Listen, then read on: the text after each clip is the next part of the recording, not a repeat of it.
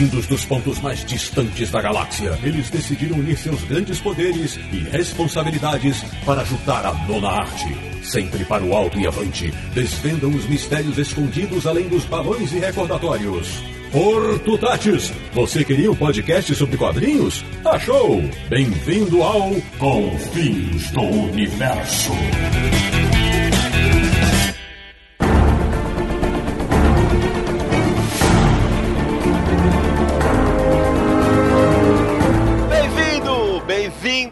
God. Começando mais uma edição de Confins do Universo, podcast do site Universo HQ, o site mais querido que fala sobre quadrinhos no Brasil, www.universohq.com. E o episódio de hoje vai passar por vários universos dentro de um só. Eu sou Sidney Guzman, falo de São Paulo e estou todo gigante, galante, vibrante e lançando meu escudo diretamente de São Paulo. Ele que vive onde o arco-íris é ponte, onde vivem os imortais, Marcelo Naranjo. O Barra Limpa Naranjo. De Petrópolis, ele que é elétrico, atômico, genial, o lenha pura, Samir Naliato. Eu sou o Samir original, mas assim como os heróis da Marvel, também preciso reformular o guarda-roupas. E de Luxemburgo, ele que foi exposto aos raios gama, é grosso, massa e luta pra ser querido, Sérgio Codespot. O Rick Jones de Luxemburgo. Rick Jones, ele é o sidekick agora, só faltava essa. Os 50 anos nas costas é sidekick. Ah, é brincadeira. Eu, mereço mesmo. Ah, tá bom, tá valendo. Atenção, vocês são mais novinhos e são nerds iniciantes. Brincadeiras que eu fiz aqui na abertura são os desenhos desanimados da Marvel dos anos 60 chegaram ao Brasil. E eles tiveram as letras adaptadas para o português com as gírias da época. E vale dizer que as letras foram adaptadas por Abdon Rodrigues, que era o responsável por colocar lenha pura, por colocar barra limpa nos textos das músicas, né? Que foi uma fase muito divertida. Quem não sabe por que, que o Sidão tá chamando de desanimado é porque esses desenhos eram de baixo custo e a produção era simples. Pegava a HQ do Jack Kirby, quadrinho do jeito que ele tinha sido feito e animava só o braço do personagem, só a perna. O, o cenário ficava estático e o- a figura do personagem voava pela cena. É isso aí. É um verdadeiro quadrinho na tela, né? É, e, e, aliás, pra quem não conhece, vale dar uma busca no YouTube, desenhos desanimados da Marvel. Certamente vocês vão achar vários vídeos pra assistir, inclusive com as letras das aberturas em português. Como nós somos quatro, eram cinco desenhos. E o Namor, que também tinha sua letra, era uma musiquinha chata que doía, mas tudo bem. Cara, esse desenho me deixava deprimido. O namoro era, só, era só tragédia o desenho do namoro. Pode Doideira. crer. É verdade. Bom, mas nós estamos aqui enrolando e falando da Marvel. Por quê? Porque. Ah. Porque a Marvel é o tema deste Confins do Universo. Porque recentemente vocês devem ter acompanhado lá no Universo HQ que o, o novo Capitão América criou uma polêmica. Mas como assim, novo Capitão América? Se você está alheio ao que está acontecendo nos quadrinhos americanos, sim. Hoje o Capitão América é Sam Wilson, que é o antigo parceiro do, do Capitão América, o Falcão. Isso tudo faz parte da nova Marvel. E essa nova Marvel, que só sai no Brasil no ano que vem, já está gerando um burburinho danado entre os leitores aqui que acompanham notícias do que acontece nos Estados Unidos. E aí, nós do Confins do Universo resolvemos nos unir para perguntar assim: escuta, esse negócio de nova Marvel é tão novo assim? É isso que a gente vai ver no Confins do Universo a partir do próximo bloco. Não sai daí!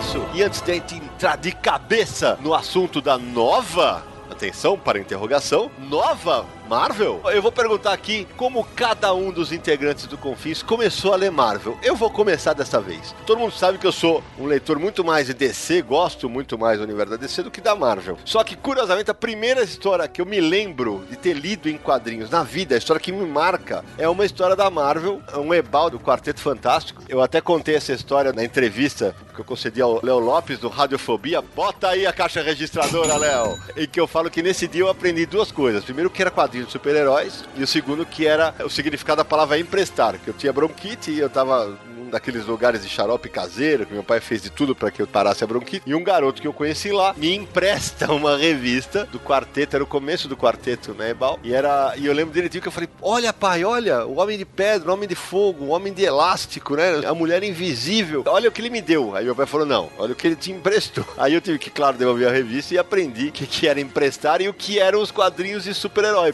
Eu já via, claro, é, desenho animado, mas não conhecia aquele universo. E então, pra mim, esse foi o meu começo com a Marvel. Agora eu vou passar pra um cara que é Marvel maníaco, que é o Sérgio Codespot.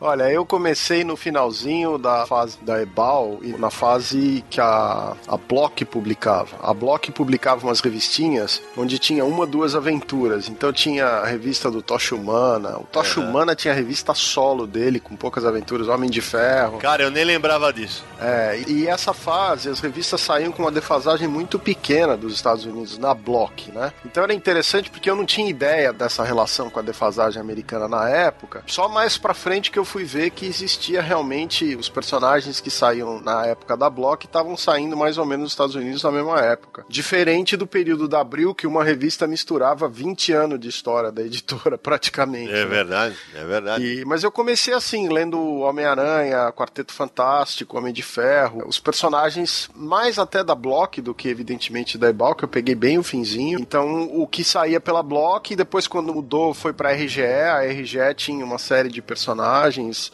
tinha X-Men, tinha uns almanaques, Demolidor, Mulher-Aranha. Uma coisa legal da fase da Block, Sérgio, é que as revistas, pra quem não sabe, quando a revista era publicada em formatinho no Brasil, evidentemente nós estamos falando dos anos 70, você não acha que a cor era digital, não, né? Pois é, era feita uma redução num papel fotográfico chamada bromuro. E depois isso era repintado no Brasil. Na Block, as cores dos personagens eram um negócio inacreditável. Ah, era bizarro. A feiticeira escarlate, se eu não me engano, ela era amarela e azul. Atenção, feiticeira escarlate! Tinha uma outra coisa, se você pegar a, a, a Block, quando a Block passou das revistinhas de, de, de 20 páginas para as revistas de 60 páginas, 40, 60 páginas, eles começaram a fazer um truque que era o seguinte: quando precisava encher a história, eles dividiam uma página de quadrinho da revista original em duas. Eles pegavam, Aham. ampliavam os quadros, ficavam dois quadros grandes Isso numa aí. página da Block e o resto ia para a página seguinte. Era feita uma rediagramação. Como essa rediagramação não cabia na página da revista que eles iam imprimir, precisava de um desenhista da casa Exato. que fazia Exato. o decorado. Ele ia lá com o pincelzinho dele e corrigia. Ele, chamava-se de deck, é o decorado. E sério, enquanto ele tá falando, eu tô aqui no Guia dos Quadrinhos, o nosso amigo Edson Diogo, um grande site de referência para buscar materiais antigos, e eu achei aqui a revista O Tocha Humana, da Block, que teve 14 números, e na número 9 tem o Doutor Destino, atenção, de roupa azul, manto cor-de-rosa e máscara e mãos amarelas. Tá bom pra vocês, não? O colorido era bizarro. Era quase daltônico, né? Era quase um livro para colorir, né? Pra falar da- do tempo atual. Mas a gente não sabia quais eram as cores também. né? Exatamente, bem lembrado. A gente não sabia quais eram as cores. Aí quando começa a chegar as cores, eh, se eu não me engano, o Pietro, o Mercúrio na revista dos Vingadores era verde e amarelo. Quase certeza. É, só mais na fase da RGE e da Abril que isso se corrigiu, né? Exatamente. E você, Samir? Você que é o mais novinho da equipe, quando começou? Eu comecei muito depois de vocês. Aliás, a gente tá mencionando que você é mais é, leitor de DC, começou, apesar da primeira revista ter sido da Marvel. O Sérgio aqui hoje tá bom pro Sérgio, porque ele é Marvete mesmo, né? Ele é Marvete. E Os outros três. Os outros três são meio decenautas, então. Ó, eu preciso fazer uma declaração pra corrigir isso. Eu gosto muito da DC da fase década de 80, a fase que a DC tinha coisas assim, entre 80 e 92, a DC era uma puta editora. Eu lia tudo da DC e tudo da Marvel, mas eu gostava muito da DC. Esse é o meu período que eu, que eu realmente prefiro da DC. É, eu comecei a ler primeiro DC. Isso super-heróis, né? Porque pequeno eu li a Turma da Mônica, comentou no podcast do- sobre o Maurício de Souza. Escutem lá. Aí o que, que aconteceu? Eu parei de ler quadrinho. Aliás, isso é uma coisa que me vem na cabeça toda vez que eu ouço o Maurício falando que ele lançou Turma da Mônica jovem e todos os materiais, porque as pessoas chegavam a uma certa idade paravam de, de ler Turma da Mônica e ele perdia meio esse público ma- mais maduro, né? Comigo foi exatamente isso. Eu era pequeno, lia Turma da Mônica, chegou uma idade, uma certa idade, parei de ler Turma da Mônica e parei de ler quadrinho. Não lia mais nenhum quadrinho. Aham. E aí fiquei uns anos sem ler nada. Herege. Cara, eu era menino pequeno. Ele era, uma, ele era uma criança, ele era um pequeno infante. Eu- minha primeira recordação da Marvel é que eu ganhava os bonequinhos que na época eu não sabia, mas era aqueles é, da Guerras Secretas que Sim, se lançaram sim, sim, no Brasil. sim, então tinha o Wolverine, tinha a máscara do, do Homem de Ferro, um monte de coisa. Mas não li os quadrinhos. Eu só fui voltar a ler quadrinho final da década de 80, começo da década de no- 1990, mais ou menos. E lendo primeiro DC, e aí eu começo a querer ler cada vez mais, cada cada vez mais. Falei, pô, vou começar a ler Marvel. E a primeira revista da Marvel foi uma revista dos X-Men da editora Abril. O número, eu não vou lembrar, era alguma coisa entre o número 50 e 60. Ok. Puta merda. Teria que procurar. Então foi bem depois de você já. Puta, muito depois. Ô, ô, Sérgio, só pra contextualizar aquilo que eu falei pra, e pra corrigir que minha memória me traiu, eu achei aqui os Vingadores da Block, tem uma capa que é a feiticeira escarlate, tem a capa vermelha, a roupa azul e aquele elmo na cabeça amarelo. E o irmão dela, o Mercúrio, tá simplesmente de vermelho e amarelo. Que beleza! Se liga aqui, é, nessa edição que eu acabei de falar dos Vingadores, que é os Vingadores número 9 da Block, eles encontram o esgrimista, que é o espadachim, Que é o espadachim. e o Nick Fury era chamado de Nick Fúria. Tá bom pra vocês? Não? Olha aí que beleza. O cara tava sempre nervoso. E aí vem uma das minhas principais recordações da minha época de início de leitura de super-heróis, porque foi começou a ser minha época de caçada aos sebos. Ô, peraí, isso não é exclusividade minha? Não, você Neném. até hoje faz isso, né? Ele é o rei, né? né, É, você é naranja, você é insuperável. Mas eu tive a minha época de caçada aos sebos também, né? Minha época naftalina lá, que entrava pra procurar tudo. Então eu pegava todas as revistas antigas da Marvel, da, que a Abril publicava, pra completar a coleção e ler o que. Porque hoje em dia republica tudo. Mas naquela época não, você tinha que ir nos sebos procurar o que você queria, né? Isso mesmo. Então eu, eu ia de sebo em sebo procurando edições anteriores, de outras revistas, dos X-Men e tudo mais, pra saber o que tinha vindo antes, porque se, se esperasse republicação nunca ia conseguir achar. E pra fechar o bloco de como comecei na Casa das Ideias, Marcelo Naranjo. A primeira lembrança que eu tenho é uma, é o Homem-Aranha da Block, mas eu acho que era muito pequeno. Talvez eu nem soubesse ler ainda. Aham. Mais pra frente, sem colecionar ainda, eu- comprava esporadicamente da RG, ah, Almanac Marvel, É, eu também comprava. Aranha, Hulk. Eu lembro bem dos super-heróis Marvel, porque vinha figurinha uma época junto. Aham. Eu Isso. adorava aquelas figurinhas. Agora, como colecionador mesmo, foi a partir de abril, do comecinho de abril. Que aí você começa com o Capitão América em seten- 1979 e o Heróis da TV. Na verdade, eu comecei com Heróis da TV e só Ah. depois eu fui atrás pra caçar os Capitão América. Que é 79, é. E só depois eu fui atrás pra conseguir os Capitães Américas, eh, Capitães Américas anteriores. Os mais velhinhos aqui, quem que lembra do chiclete que vinha com as figurinhas de super-herói da Marvel? Porra, eu lembro, eu lembro. Sensacional. Era Plock ou Ping Pong? Cara, acho que era Plock. Não, não eu, eu, eu acho que não era nenhum dos dois, hein? Eu não vou lembrar o nome do chiclete, mas eu, Talvez fosse. Puta, eu tenho a impressão que eu acho que era Plock. O chiclete tinha uma embalagenzinha e quando você abria dentro, aquele papelzinho branco, quando você abria ali, tinha uma figurinha que você colecionava com os heróis. Foi lançado pela Ping Pong em 1979. Aí, tá vendo? Então, minhas lembranças são essas. Você falou agora, eu lembrei aqui. Eu, como nessa época eu não tinha grana pra comprar bonequinho, eu até contei essa história no Radiofobia. Eu recortava as minhas revistas pra brincar de lutar os bonecos, os bonecos lutarem. Eu paro de ler, isso é herege. O Sidney recorta as revistas, ele é o você imagina que eu sofri. Ele é vândalo. Depois que eu tinha todos esses materiais antigos, e eu recortava pra lutar os bonecos na pose e tal, e eu tinha tudo numa caixinha e tal. Vândalo. Imagina o que eu sofri depois. Eu só não sofri tanto quanto dois anos que. Um pouco menos de dois anos. Que todos os meus formatinhos foram embora. Porque eu não tenho mais espaço. Oh, meu Deus. Por isso que quando a gente compra em sebo um gibi antigo Tá escrito de Sidney. super-heróis e tá faltando um quadrinho no meio, a gente já sabe que é o culpado agora.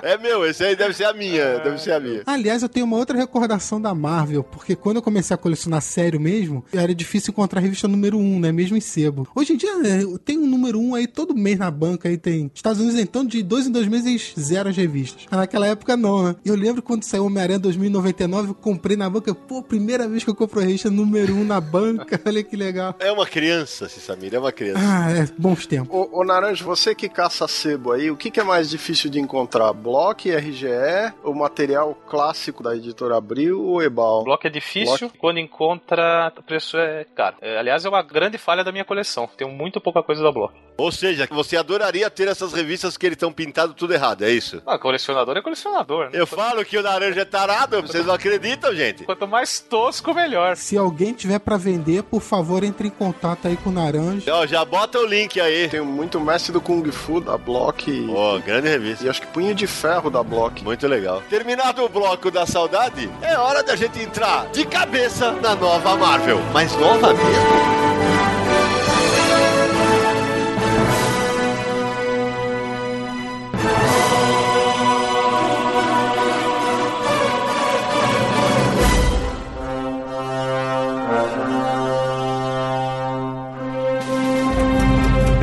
Amigos do Confis Universo, apesar da tal da nova Marvel só chegar aqui no Brasil possivelmente no ano que vem pela Panini, duas notícias recentes chamaram a atenção para esse universo, essa nova realidade que a Casa das Ideias está apresentando aos seus leitores nos Estados Unidos. A primeira foi o surgimento de uma mulher sob o manto do Thor, que nós vamos falar dela daqui a pouco, e a segunda, que o novo Capitão América causou polêmica entre os jornalistas conservadores dos Estados Unidos, não é isso, Sérgio? Teve uma aventura do Capitão América muito ligada aí à discussão deles, dos candidatos para a presidência da República, sobre a, o problema da imigração. Então, o Falcão que agora é o Capitão América, um personagem negro, ele vai para a fronteira é, enfrentar um grupo de supervilões que funciona como uma milícia tentando impedir que as pessoas entrem nos Estados Unidos, atacando é pessoas de origem latina. Isso gerou uma polêmica grande na área mais republicana lá do a direita mais conservadora, né? É, conservadora. Falou que era um ataque dos liberais contra os conservadores. Principalmente uhum. no programa de um canal da Fox, de o, o, o, sujeito critica a, a postura do Capitão América, tal, sem conhecer a, a história do personagem, que isso acontece desde os anos 60 né? Na revista do é. personagem. Então. Exatamente. Não faz exatamente. muito sentido a comparação. Aliás, em todos esses anos, teve várias histórias que o Capitão América se volta contra é, posturas Sim, do governo. Do governo. E tudo. O Capitão América nunca, apesar das pessoas fazerem essa ligação com o governo dos Estados Unidos, é. sempre foi um personagem que procura agir de acordo com ideais e não com política. Então. Exatamente. Ele não é capacho do governo americano. Teve essa repercussão agora, mas ele faz isso há anos. Exatamente isso, amigo. Porque era justamente para provar que é, o pessoal teve até um leitor mais entusiasmado, entre aspas, que comentou no Universo HQ nessa notícia, dizendo: ah, não, porque vocês estão falando só porque a Marvel agora é de esquerda. Aí o Sérgio respondeu: falei, a Marvel é uma empresa capitalista. Ah, meu, a Marvel faz parte do grupo da Disney. A Walt Disney Company, é, exato, acho exato. que 2013 ou 2014, faturou 45 bilhões de dólares. É isso. Uma empresa que ganha 45 bilhões de dólares não é uma empresa de esquerda, né? Não tem Exatamente. nem condições de, de argumentar. Vamos combinar. Bom, mas só demos essa introdução aqui pra você saber que esse assunto, mesmo não ter sido publicado no Brasil, gerou um burburinho né, pra, pra quem acompanha quadrinhos de super-heróis aqui na Terra Brasília. Só que antes de a gente falar dessa nova Marvel e da, como ela aconteceu, o que vai gerar, a gente resolveu dar uma pesquisadinha. A gente adora pesquisar. É nova mesmo? Sérgio, conta pra mim, quando pode. Conta pra mim. Quantas vezes a Marvel fez reboot do universo, lançou novas propostas? Dá uma introdução pros leitores novatos, pros nossos ouvintes mais novinhos. De novo, não tem nada, né? É, é da, da, ponto de vista prático, não tem nada. Primeiro lugar, porque não é a primeira vez que se fala em criar uma nova Marvel, um novo universo. Nem é a primeira vez que os personagens ganham nova cara, nova roupagem, mudam de sexo. Nada disso é novo. Só para citar dois exemplos que a gente tava falando agora, no caso do Capitão América, teve 12 personagens que já vestiram a roupa do Capitão América, vários deles negros. Pois é. O próprio Falcão atual já foi, né? Já foi o Capitão América. Exato. Para citar um caso, a primeira tentativa da Marvel de criar um, realmente um universo do zero, modernizado, foi o novo universo em 1986. Ah. No aniversário que a Marvel fazia 25 anos. Por que, que a Marvel fazia 25 anos em 1986? Porque naquela época eles só consideravam o universo Marvel moderno que surgiu com o Quarteto Fantástico. Exatamente. 61. Em 61 foi só nesta década que a Marvel realmente olhou para trás e falou: não, vamos oficialmente considerar tudo. Tinha histórias esporádicas que principalmente o Roy Thomas ia buscar tirar do, do armário os personagens da década de 40 e tal, mas a Marvel como editora realmente só ressuscitou o passado dela né, nos últimos 15 anos. Para os leitores mais novinhos ou para os que querem matar a saudade, tem uma matéria do Sérgio Codespot sobre o novo universo. Novo universo no universo HQ, ficou legal, né? e, e para você que sonha em ser um rato de sebo como o Marcelo Naranjo, ali também tem nessa matéria que esse material do Novo Universo saiu no Brasil, em duas revistas pela editora Abril. Não é isso, Naranja? Sim. Você tem tudo, né? Tenho. Foi Força é. Sea e Justice. Dentre as histórias, o que eu mais gostava era o Stigma, a marca da estrela. Sim, sim, uh, sim, sim. De Jim Shooter e John Romita Jr. Material bacana. Vale a pena a gente mencionar que esse novo universo não foi uma reinvenção dos heróis clássicos. Não, exatamente. Foram novos personagens criados. Então, Era realmente a novo. Marvel não mexeu com seus heróis normais. Era tudo É, novo. a ideia era fazer um novo universo. Era um universo que inicialmente era para ser concebido com uma outra atitude em relação aos superpoderes. Os personagens não tinham muito uniforme inicialmente, era uma coisa mais como se tentasse fazer o super-herói existir no mundo moderno de verdade. Não deu muito certo, mas era uma tentativa. Era em formatinho, deu 12, É isso aí, 12 era em números cada título. Isso. E só o Stigma continuou depois nas Super Aventuras Marvel até sua conclusão. Era o samba do crioulo doido, porque como os caras gostavam, é, era uma fase nas Super Aventuras Marvel que se publicava X-Men, não X-Men, é, quer dizer, não, é, também X-Men, né? É, só, pra, só pra que eu sou mais velhinho, eu continuo falando X-Men. Mas de vez em quando vai escapar um X-Men aqui e tal. E publicava o X-Men do Burney e do Claremont. É. Então, por conta disso, os leitores adoravam o material do John Burney, que era feito pelo Stigma. Então, você, nas Super Aventuras Marvel, você lia as revistas do universo tradicional da Marvel e daqui a pouco entrava o Stigma. Mas o Bernie entra na metade da história do Stigma. No começo era o John Romita Jr. Bem lembrado, bem lembrado, sem e ele dúvida. muda tudo. Tudo, Tudo. impressionante. É isso aí. E termina com ele. Mas olha só, tem uma coisa interessante. A Marvel, o multiverso mais famoso dos quadrinhos é o da DC. Isso, boa Aí sabe? tem Terra 1, Terra 2, Terra 13, tem essa numeração. Lá veio o Decenalta. é o mais importante. Tá bom. Ué, mas não é? é? mesmo, é mesmo. Mas não é? mas é. Mas Eu é. sou obrigado a concordar, né? Mas é verdade. Eu só... A Marvel nunca teve essa tradição de explorar o seu multiverso, apesar de existir um. Exatamente, ele existia. A Marvel sempre se concentrou muito no, que é chamado Terra 616, que é a cronologia principal. Por culpa do Alan Moore. Aliás, alguém sabe por que que chama 616? Isso vem da Marvel inglesa, quando o Alan Moore tava brincando com o Capitão Bretanha. Que a Panini tá republicando agora esse material do Capitão Bretanha e do Excalibur. Existiam diversas realidades e a realidade que era considerada a nossa, a principal, era 616. De cabeça, por que que era 616 ou se é aleatório, eu já não lembro. Eu acho que é.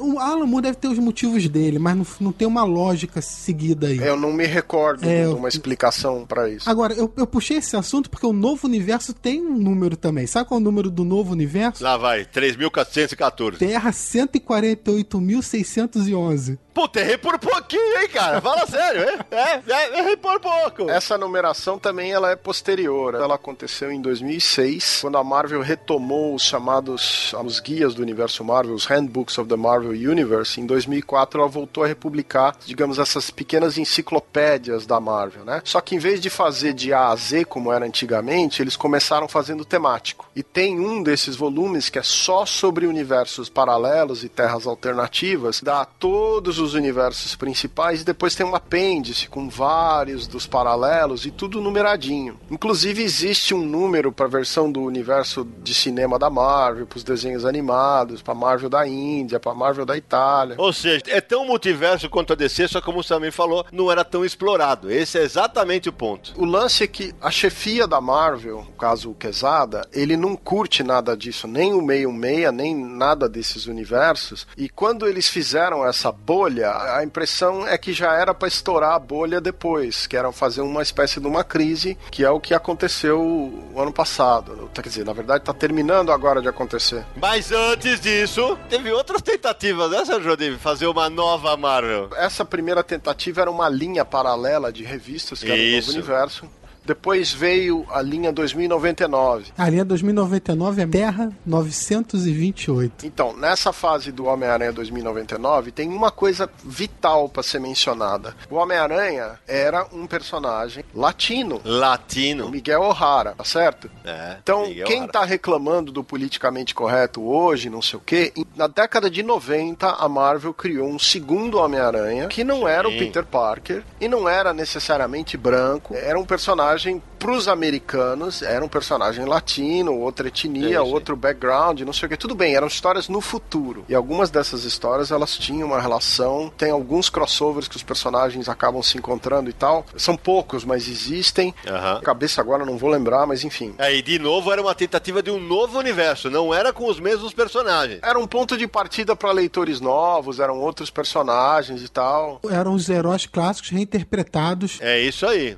Exatamente. numa versão futura. Por isso que é o 2099. Eu lembro que eu achava o Hulk muito ruim, gostava muito do Homem-Aranha. Tinha o Justiceiro, tinha o Doutor Destino. O Homem-Aranha, evidentemente, era o melhor, né? Era o melhor, era o melhor. Tanto em roteiro quanto em desenhos, era a arte do Rick Leonardi. É, exatamente. Era bem legal. Depois veio o chamado MC2, que o Samir, se ele tiver com o guia na mão, ele pode depois dar a numeração da Terra. Teve, é, foi a Terra 982, mas antes disso, teve o Heróis Renasce. É, mas peraí, antes de você falar do Heróis Renasce, eu queria falar do MC2 porque era outra linha oficial da Marvel, visto que inclusive vinha o, o logo MC2, que era como se fosse o Marvel Comics número 2, e isso eram versões, digamos, alternativas dos heróis da Marvel. Então tinha um personagem que era a filha do Wolverine, tinha um personagem que era a filha do Capitão América com a Sharon Carter, tinha filha do Homem-Aranha, o filho do Fanático, aquele vilão dos X-Men, tinha a filha do Homem-Aranha que depois ganhou revista. Imagina o filho do Fanático receber, olha filho, tá aqui um capacetinho para você, querido. Não, imagina que coisa bonita. Ele fazia parte, se não me engano, dos Vingadores. Saiu no Brasil? Uma coisa saiu, eu tenho a impressão. Sim, teve a, principalmente as histórias da Spider-Girl, né? Que seria. Ah, é verdade, sim. Que era a filha do Homem-Aranha. Que é a personagem desse material, é a personagem que sobreviveu a essa história toda. Sim, teve uma série que até durou algum tempo nos Estados Unidos. Cento e tantas edições. É, foi ameaçado é. de cancelamento várias vezes, os fãs faziam um abaixo assinado para continuar. Era com o Peter David, não era também? É isso aí. Isso. O mesmo Peter David que assinava o Homem-Aranha 2099, se não me engano. Ou seja, só para dar uma contextualizada pro, pro nosso ouvinte, lembrando aqui, ah, o Miguel O'Hara, que ele era é, latino e tal, mas é uma tradição da Marvel desde sempre, né? Tentar fazer os trabalhos de inclusão. Tem o Pantera Negra, que foi o primeiro personagem herói negro, né? Década de 60. Exatamente. Aí veio os novos X-Men, que eram formados por um, um russo, Colossus, uma africana é, do Quênia, né? A Ororo. Tem um alemão, que é o Noturno. Tem o canadense, que é o Wolverine, que era uma equipe multiétnica técnica. Tinha o irlandês, que era o Banshee. Exatamente, cara. Uma fase assinada por Sérgio Codespot. Len Wein, Dave Cockrum e depois Claremont Exatamente. e Byrne. É, o Claremont e Byrne depois tornam esse material mais conhecido do que os seus próprios criadores. Claremont, dentro do texto dele, ele sempre gostou dessa coisa mais internacional e ele sempre popularizou personagens femininas como líderes É nas aí, histórias é dele. Tem até o, o Mancha Solar, que é um personagem brasileiro negro, Exato. que é a criação do Claremont nos Novos Mutantes e tal. Então essa, essa ideia de inclusão deles é antiga. Falando disso, dessa coisa de incluir, de personagens mulheres, o Naranjo pode dar uma palhinha do Thor. Ah, sim, ah, teve recentemente essa notícia aí que deu bastante repercussão, né? Que o Thor agora vai ser mulher. É. Parece que é uma novidade assim. Ó, chorem haters, tá? Aliás, bom, o que importa são boas histórias do fundo, né? Mas é, é bacana É essa, essa tendência toda. É tal. isso aí. Só que eu tô aqui com Heróis da TV. 28 de outubro de 1981, de abril, e olha a capa. O que aconteceria se o martelo de Thor Sim. fosse encontrado por uma mulher? E tá Jane Foster com o martelo do Thor Exato. com o uniforme dele. Que inclusive é Jane Foster, que é a Thor Mulher. É. Ô, Nara, eu lembro que essa notícia de julho do ano passado, quando estourou, a nova Thor é uma mulher. Me ligou uma jornalista do sul do país. Olha, eu queria falar com uma aspa tua sobre a grande novidade. Eu falei, grande novidade por quê? Ela, ah, não. Eu falei, olha, vai lá no Universo HQ, o Sérgio Codespot fez uma, uma notícia no dia 15 de julho de 2014, em que ele fala, essa não é a primeira vez que a Marvel cria uma versão feminina dos personagens. Tem uma em 78, a Thor Diz, que era a Jenny Foster. Depois, a Thor é mulher no Terra X. Depois teve em 2000 com o Dan Jurgens e o John Romita Jr., que criaram a Tarene, a garota Thor. Cara, isso não é novidade, mas nem aqui, nem... Bom, Aliás, o Thor não é só mulher, já teve Thor alienígena, Thor sapo, Thor já Sapo. teve um monte de coisa. É, porque tinha o, o Beta Ray Bill, que era o Thor alienígena. É, Bill Raio Bill Bill Raio Beta, que o Sérgio é internacional, viu, meus amigos? É, o Sérgio é o cara internacional. Thor tem um lance Que, é, que é o seguinte: na mitologia do Thor, qualquer um digno consegue levantar um martelo. Exatamente. Então é mais ou menos como Lanterna Verde, né? Qualquer um que tem um anel vira o Lanterna Verde. Qual- Qualquer um consiga levantar o o martelo, vira o Thor. Então abre o caminho pra você ter vários personagens que pode ser. Tanto que na Guerras Secretas atual, que a Marvel tá publicando, existe um exército de Thor. Exato. É, dentro da Guerra Secreta. Só lembrando no que o Samir falou, tem uma história da Tempestade nos X-Men, que ela vai pra Asgard e ela também vira uma versão do Thor. É Verdade. outra versão do, Bem- do Thor feminino. E Samir, você também tem um outro universo paralelo aí que você até estava dizendo antes da gente começar que você queria um pôster desse universo paralelo. paralelo, que você queria uma edição É. de capa dura. Como é que é esse negócio? Sérgio, antes de falar disso, tem que fazer uma correção aqui. Vai lá. Quem escreveu Spider-Girl não foi Peter David, foi Tom DeFalco. Muito boa, boa, boa. Aqui é assim, a gente erra e já conserta. A velhice é foda, né? O cara tá ficando senil, já não lembra mais nem quem Pois é. escreveu o que, né? Marvete Fajuto. Olha só. É de memória, às vezes dá trabalho. Mas, Samir, o que que você queria? Um pôster? Pôster não. Eu quero uma edição definitiva em capa dura pela Panini. De quê? Tá sacanagem. Heróis renascem. Eu vou aqui vomitar aqui vou um pouquinho e já falar, volto, cara. tá bom? Vou falar. ficar sem o host um pouquinho. Que isso, não. não V- vamos por uma aspas. Heróis, Arg, renascem. Panini, por favor, provem que esses caras estão errados e lancem a edição definitiva. Pelo amor de Deus, Samir, não dá ideia. É a pior coisa que eu li da Marvel, acho que em todos os A tempos. edição definitiva vem com o seguinte etiqueta: contém Césio. É. Radioativo esse material. A gente tem que falar de renascem porque foi a, Temos que foi a falar, temos primeira que falar. vez que a Marvel levou a sério tentar reformular seus personagens como se fosse um reboot. É, como se fosse um reboste. Quer dizer, opa, reboste não, é, é. Mas por um motivo muito marqueteiro. É sim, mas tinha o Capitão América. Opa! Ah, Como não? Rob Liefeld, o monstro. É, literalmente. né? Eu acho que o que para fazer um contexto desse, dessa brincadeira, a a Marvel tinha postado vários nomes que eram, digamos, os grandes desenhistas daquela época e promovia esses desenhistas mais até do que promovia os escritores naquela fase, que era o Jim Lee, o Rob Liefeld, o Todd McFarlane, o Wilson Portácio, eram os caras que estavam sendo muito promovidos nos principais títulos, então era uma fase que Eram desenhistas da Marvel que É. saíram da editora revoltados com o sistema de e- eles queriam ganhar mais dinheiro direitos autorais e fundaram a Image. E aí voltaram pra Marvel pra fazer essa série e por isso causou muita repercussão na época. Eles voltaram como um contrato paralelo, né? Sim. Eles, eles e continuavam foram na fazer- Image, mas... E essa volta pra Marvel causou uma briga com o Todd McFarlane, porque o Todd McFarlane ficou muito bravo, porque ele falou assim, peraí, nós saímos de lá pra criar nosso material, a nossa confusão, Isso. os nossos direitos, e vocês se venderam de novo pra trabalhar naquele material de novo. Quem diria que Todd McFarlane ele pudesse falar pros outros, vocês são bem putinhas, hein? Quem diria que ele falaria isso? Depois deu a mesma confusão entre ele e o Liefeld, deu a mesma confusão entre ele e o Neil Gaiman, que a gente já conhece essa história. Exatamente. Enfim, Basta ouvir Confins do Universo, episódio 4, Caixa Registradora. Acho que é legal citar nessa aqui. é, o Heróis Renascem é, é, como o Sam falou, é uma tentativa de reboste, de reboot mesmo, né? Porque o universo tradicional desaparece É, eles durante param, um tempo. eles param de publicar as revistas. e Exato. durante um ano inteiro uh, você tinha os personagens que você gostava em versões reimaginadas dentro da, da série Heróis Renascem. E que vale dizer, se é no Brasil, saiu em formato americano, ao contrário do universo tradicional que saía em formatinho Isso. na época. É. E aí, meu Deus do céu, eu espero de verdade que eu não tenha mais esse material na minha coleção, juro por Deus, mas o Samir deve estar querendo comprá-lo, né, Samir?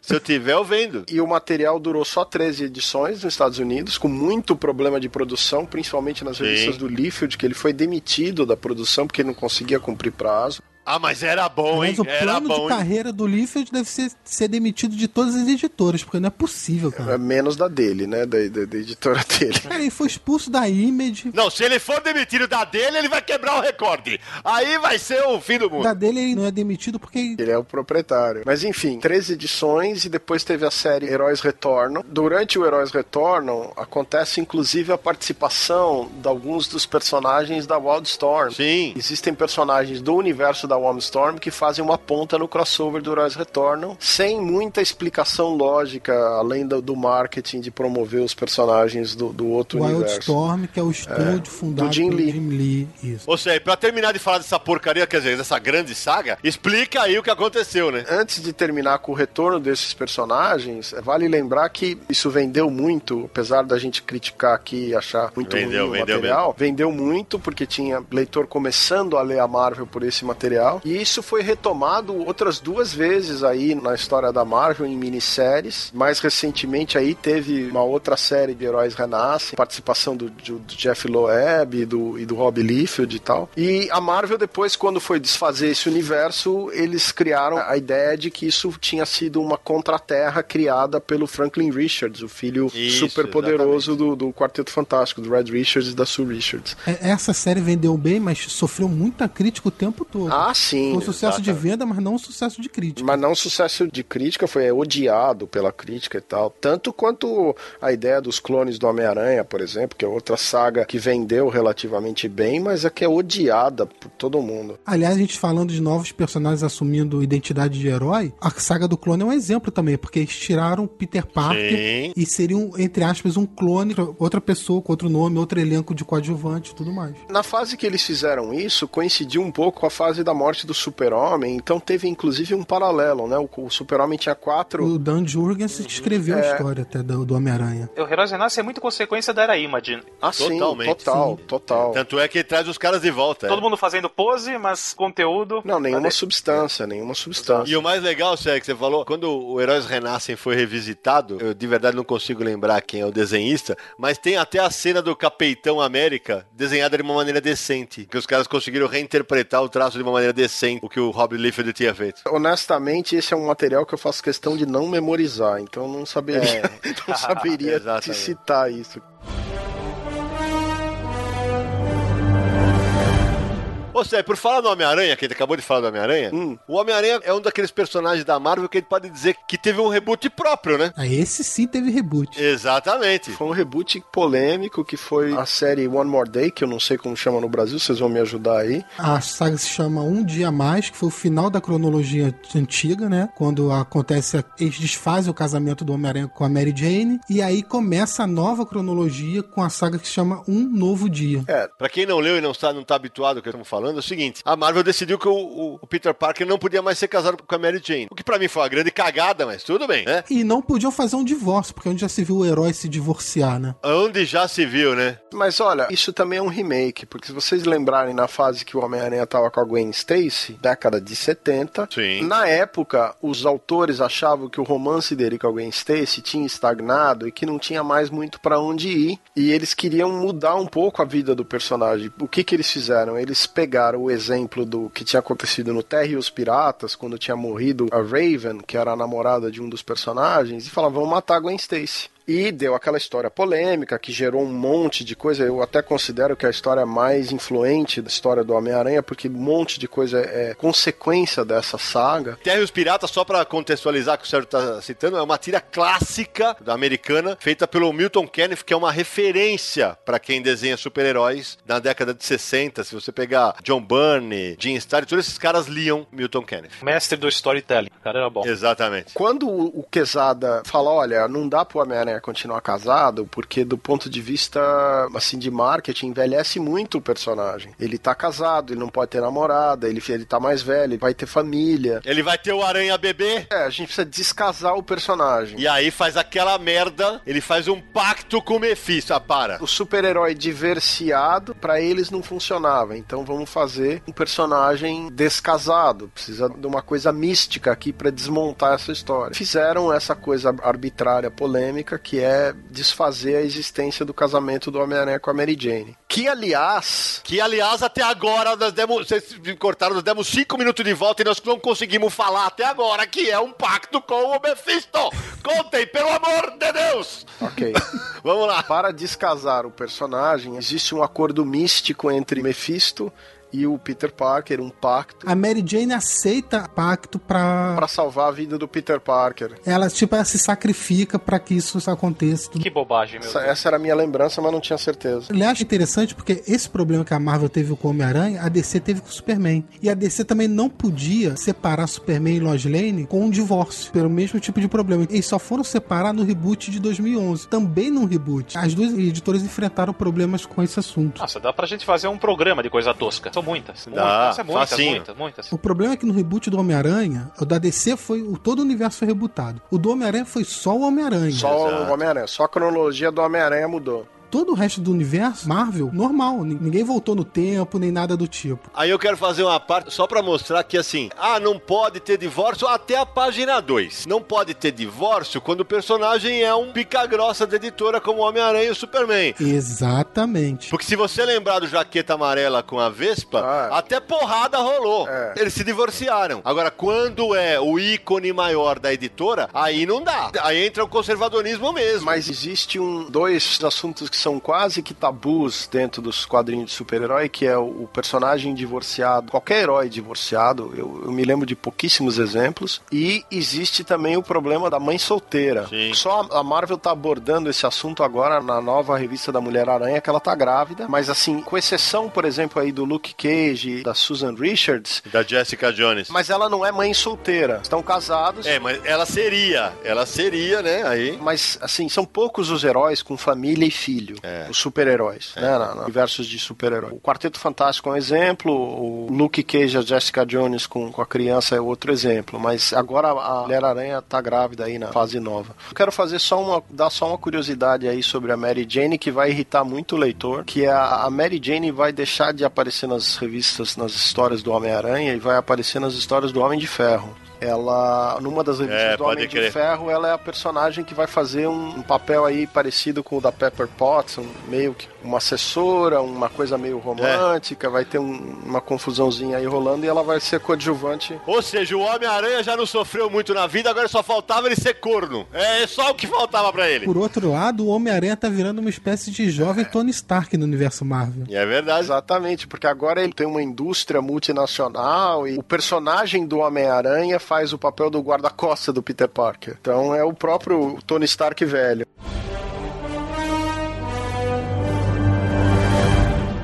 Pessoal, acho que tá faltando a gente falar do Ultimate. Opa, bem lembrado. Não pode faltar ali Ultimate. Então, o universo Ultimate é mais uma tentativa da Marvel de rebutar e modernizar o universo, criar uma versão alternativa. O Burney, inclusive, dizia que a ideia do universo Ultimate era suplantar a ideia do universo Marvel tradicional, que depois todo mundo negou e tal, mas ah, ele fala muito disso. A linha Ultimate não é só mais uma tentativa, foi a mais bem sucedida tentativa da Marvel. Exatamente. Em reinventar seus heróis foi tão bem sucedida. É, porque a ideia era pegar leitor novo, né, Samir? Que virou de base pro universo Marvel cinematográfico. É isso também. É. é, o universo Marvel cinematográfico é muito influenciado principalmente pela ideia dos Ultimates, que é a revista dos Vingadores no universo Ultimate, né? A ideia de como se forma aquele grupo. Que no Brasil se chama os Supremos. Os Supremos. Isso. A versão do Nick Fury que foi pro cinema é a versão que aparecia nessa revista. O Homem de Ferro é uma mistura da versão dos Supremos com a versão recriada nos quadrinhos tradicionais pelo Warren Ellis em 2006, se não me engano, com aquele arco de história chamado Extremis. O Capitão América age de verdade como um soldado. E que é a versão dos Supremos. O uniforme dele, que é mais parecido com o de um soldado, Exatamente. vem da versão Supremos. Vem da versão dos Supremos, né? A maioria dessas ideias que chegaram no cinema vem do universo Ultimate. No caso do Capitão América especificamente, a fase do Brubaker na revista tradicional do Capitão América, não no universo Ultimate, é muito influencial porque é ele que cria o arco de histórias que está sendo visto aí, por exemplo, no Soldado Soldado Invernal, que é, não é tirado do universo dos Supremos, mas é tirado do universo tradicional. A, acabou que a, o universo Ultimate começou a influenciar o universo tradicional, né, Sérgio? Isso aconteceu, é. como você também falou, pelo sucesso do cinema, essas influências desceram para o universo original da Casa das Ideias, né? É, dentro do reboot Guerras Secretas que está acontecendo aí e tal, o choque final, assim, o reboot, é, justamente são esses dois universos, o universo tradicional da Marvel e o universo Ultimate. Tem uma coisa importante importante na linha Ultimate também, que, que tem que falar, que era uma tentativa da Marvel reinventar seus, seus personagens para um novo público, para uma nova era, mas não só tematicamente, como modelo de negócio, era uma tentativa de levar os quadrinhos para fora do esquema de distribuição direta. Eles lançavam as revistas em formato magazine, não no formato comics americano, só que isso durou pouco tempo, acabou que depois eles migraram para distribuição direta e ficou restrito lá. E que no Brasil, Samir, também começou a sair pela Abril, né, no formato magazine. Por isso que saiu aqui como formato Magazine, exatamente por isso. Tem mais uma coisa, né? É, apesar dessa tentativa ser uma tentativa excelente e tal, várias minisséries, tinham poucas revistas de linhas e várias minisséries fechadas. Na prática, acabou acontecendo que esse universo, é, ele começou a sofrer dos mesmos problemas. Muita cronologia. Porque vai acumulando cronologia. Ele ficou tão confuso quanto o outro. Não tem jeito. Por isso eu vou falar uma coisa meio impopular aqui. Vou receber umas pedradas, mas eu vou falar. Eu sou a favor de reboot de tempos em tempos. Penalty! Samir está expulso do universo HQ! O cara gosta do Heróis Renascem e gosta do reboot, pelo amor de Deus, né, cara? Não, hoje ele tá querendo apanhar. A sorte é que ele tá longe. Não, Herói Renasce é, é brincadeira. Não, eu tô falando sério. Não, não, não. Ele tem trauma. A primeira edição número 1 um que ele comprou numa banca foi só o Homem-Aranha 2099. Então a tara É. dele é número 1 um na banca, entendeu? Olha, Deve ser o número 1 isso. um pra eu comprar. Não, não, não, não, não, não, não, não. Tem- são duas coisas completamente diferentes. Veja só o que Crise nas Infinitas Terras fez pra DC. Primeira crise, A original. primeira crise, exatamente. Crise nas Infinitas Terras só tem uma. Veja o que ela fez pra DC, limpando a cronologia da DC. O problema é que os quadrinhos americanos têm um problema. A gente vai sair um pouco do assunto, então não vou me estender. Mas os quadrinhos americanos têm um problema de saber lidar com cronologia. Eles não sabem. Então aí entra a minha sugestão. A minha sugestão é acabar com a cronologia. Aí eu vou ser mais impopular ainda. Pra mim não é reboot, é acabar com a cronologia e se preocupar e faça boas histórias. Sim, a cronologia tem que ser mais solta. Aí eu concordo totalmente com você. Mas nos moldes de publicação do quadrinho de super-herói como eles fazem, é impossível. Exatamente, é impossível. Isso é impossível. O Sérgio tá coberto de razão. Eles se preocupam mais com cronologia do que contar as histórias. E isso é muito ruim.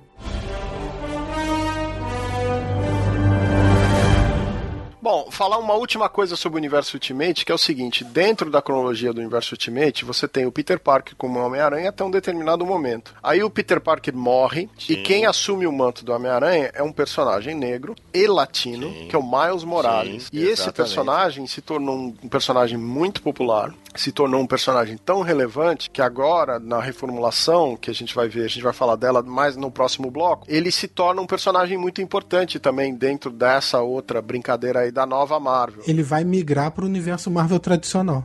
Bem lembrado. Isso é, eu lembro muito bem do começo do Ultimate, tinha uma coisa que, como eles queriam romper com padrões e trazer novos leitores, eu lembro que, por exemplo, aquele embaço que ficava, por exemplo, no X-Men, do Wolverine, do Triângulo Amoroso, eu lembro que no começo do X-Men, do Ultimate, ele já sapeca a Jean Grey. Por isso que o universo Marvel, a linha Ultimate Marvel é excepcional. Exatamente. Porque dava exatamente. liberdade de você fazer o que você queria. Pena que Exato. a carga cronológica Sim. vem com o tempo atrapalhar. Mas olha, É isso aí. a gente tem que lembrar que essa, tudo isso que o pessoal acha legal, eles, você só acha legal Porque já teve a versão anterior. porque em relação à versão existente anterior. Exato. Mas por isso que a linha Ultimate foi uma grande sacada. Porque você não interfere nas histórias do universo tradicional e tem a liberdade de fazer com aqueles mesmos personagens o que quiser. A linha Ultimate é a versão da Marvel do que o Warren Ellis fez dentro eh, do universo Wildstorm. Então o Warren Ellis assume uma parte do universo Wildstorm, ele pega o Stormwatch e devagarinho ele começa a reformular todos aqueles personagens que eram absolutamente assim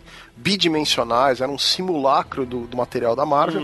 Ele pega aquele material, começa a reformular, começa a reformular, chega numa fase, já com o Brian Hitch nos desenhos, ele Exato. cria uma versão da Liga da Justiça, que inclui uma versão do Lanterna Verde, uma versão da Mulher Maravilha, uma versão do Flash e tal. Numa missão desses personagens, todos eles morrem, com exceção do Apollo e do Meia-Noite, que é respectivamente a versão dele do Batman e do Super-Homem. Mais pra frente, Que são gays. mais pra frente, esse material vai virar a revista Authority. Que mais pra frente vai inspirar os Supremos. Vai inspirar os Supremos. E lembrando que Que é da linha Ultimate. É, lembrando Né? que a primeira fase do Authority é Warren Ellis com o desenho do Brian Hitch e a segunda fase é Mark Miller, que também é super importante na Marvel Exato, recente, exato. com o desenho do Frank Quitely, que ficou super importante na DC Comics junto com o Grant Morrison. Então, ó, não sai daí. No próximo bloco, nós vamos falar de Guerras Secretas. Tanto a original quanto a recente.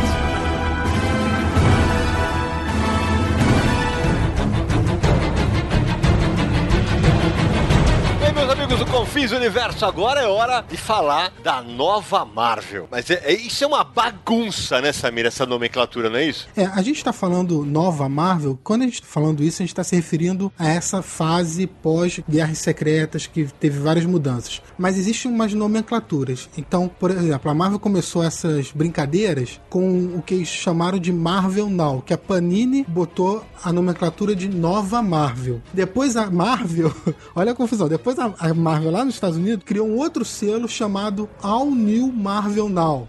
Então a Panini botou isso como Marvel totalmente nova. E agora é All New, All Different Marvel. Meu- Marvel totalmente nova e diferente. Ou seja, daqui a quatro anos a gente pode ter aí a indubitavelmente, incrivelmente, fantasticamente, totalmente diferente nova Marvel, cujo selo vai pegar 70% da capa. Aí lá no resto vê o, o título em si. Muito bom, Naranjo, muito bom. E essa ideia de usar o All New, All Different Marvel Now remete à década de 70, quando a revista dos Uncanny X-Men saía escrito All New, All Different X-Men. Que é uma coisa da década de 70. Não- De novo, também não tem nada.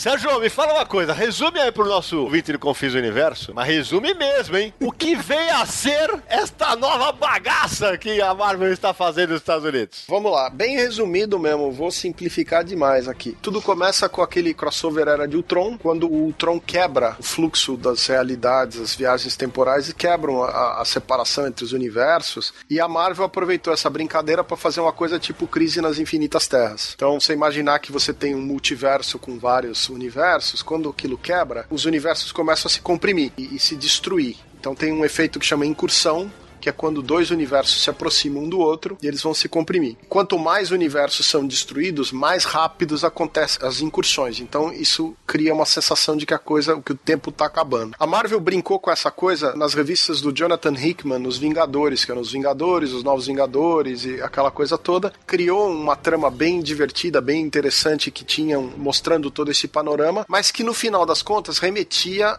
a guerra secreta que aconteceu na década de 80, que era aquela brincadeira com o Beyonder. Essa a gente leu, Naranjo! Opa, fui em banca comprar isso. Semana sim, semana não. Eu também. Se vocês vão lembrar, Beyonder era um ser de outra dimensão ou de outro universo que vem e cria uma terra, um planeta que chama Battleworld, e ele põe pedaços de várias realidades, várias coisas e vários heróis e vilões do universo Marvel. Eu vou passar a bola agora pro Sidney e pro Naranjo para falar do que aconteceu quando esse material foi publicado no Brasil. É, mas, ô Sérgio, só lembrando que na crise original, Opa, que crise, meu filho? Tá maluco? Crise- Crise, é da DC, Secreta. meu filho. Esses decenautas, larga o osso, Samir. Não adianta. Mas na verdade é uma crise, é uma crise. a guerra atual tá funcionando como se fosse uma crise, então meu cérebro deu uma emba- embananada aqui. Não, só lembrando que na Guerra Secretas original, o Beyonder junta os heróis e vilões da Marvel tradicional, da Marvel 616, pra eles se enfrentarem nesse Battle World. Não tinha personagens de realidades alternativas como é na nova versão da Guerra Secreta. É, na nova versão das Guerras Secretas, é, em vez de ser só heróis contra vilões, são heróis e vilões, mas todas as realidades do universo Marvel. Eu queria que o Sidney explicasse como é que a, Guerra Secreta da década de 80 foi publicado no Brasil, porque teve muito problema. Ah, esse a gente lembra, hein, Naranjo? Lembra, lembra. Esse a gente leu. Compramos em banca. Acompanhou até na banca. Opa, como não? Quinzenal, semana sim, semana não. Exato, saiu como Minissérie formatinho. minissérie em 12 números, né? E com um álbum de figurinhas. Exato, saiu em 12 pares pela editora Abril na época. E a gente, menino, não sabia na época, né? A gente não tinha internet e tal, que a história foi completamente picotada pela Abril.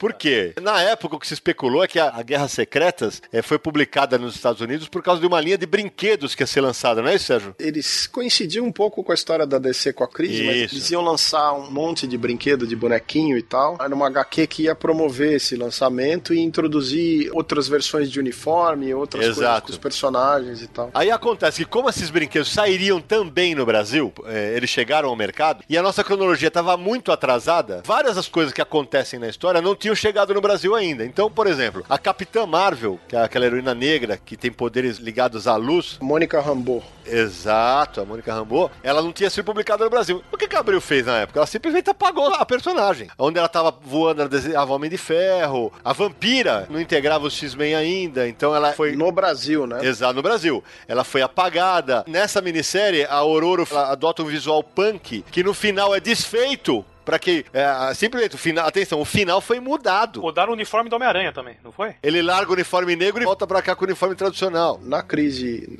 Na crise não, desculpa, na Guerra Secreta Olha aí, olha aí. a- a- América. É, mesma Tome, tome, tome! Na Guerra Secreta Americana, o Homem-Aranha ganha o uniforme, que era o simbionte que vai virar depois o Venom. Ele ganha o uniforme no planeta da Guerra Secreta e quando ele vem pra Terra, ele ah, fica com o uniforme. E no Brasil isso aconteceu depois. Isso é satisfeito. E aí você pensa, você, jovem leitor, você pensa que quando abriu na época chegou nessas mudanças de entrada da vampira, de, da Capitã Marvel, você pensa que teve alguma remissão, alguma, olha, isso aconteceu. Mas nem lascando, meu filho. Eles simplesmente publicaram e acabou. Isso só foi ser refeito depois de alguns anos, se eu não me engano, foi publicado também ainda em formatinho já de uma maneira completa. E a Panini republicou Guerras A Secretas. Panini republicou Guerras Secretas em 2007 como encadernado. Isso. E a Exa- Salvat também publicou recentemente na coleção de graphic novels. Exatamente. Aí tem uma curiosidade que quando a gente teve uma matéria sobre Guerras Secretas, a original na Wizard, quando eu editava, e era da Panini, em que eu desço a paulada no que a Abril fez, jornalisticamente falando, né? E o meu chefe, o diretor da Mitos, que coordenava a produção da Wizard pra Panini, era o Elcio de Carvalho, que era um dos responsáveis pelos cortes da Guerras Secretas ao lado do JP Martins. Pode me chamar de herege, mas eu até entendo, Abril. Era outra época. Então adaptava-se pronto. Ninguém ia ficar sabendo. Ah, 99,9%